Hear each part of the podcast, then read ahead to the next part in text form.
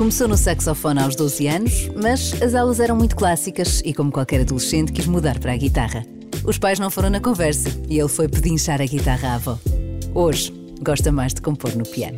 O primeiro álbum, Honey, surgiu num período difícil quando teve de lutar com um grave problema de saúde, mas o álbum correu muito bem e a saúde também já está fantástica. Agora lançou o segundo disco, Secrets, que também surgiu num período difícil, mas à escala mundial a pandemia.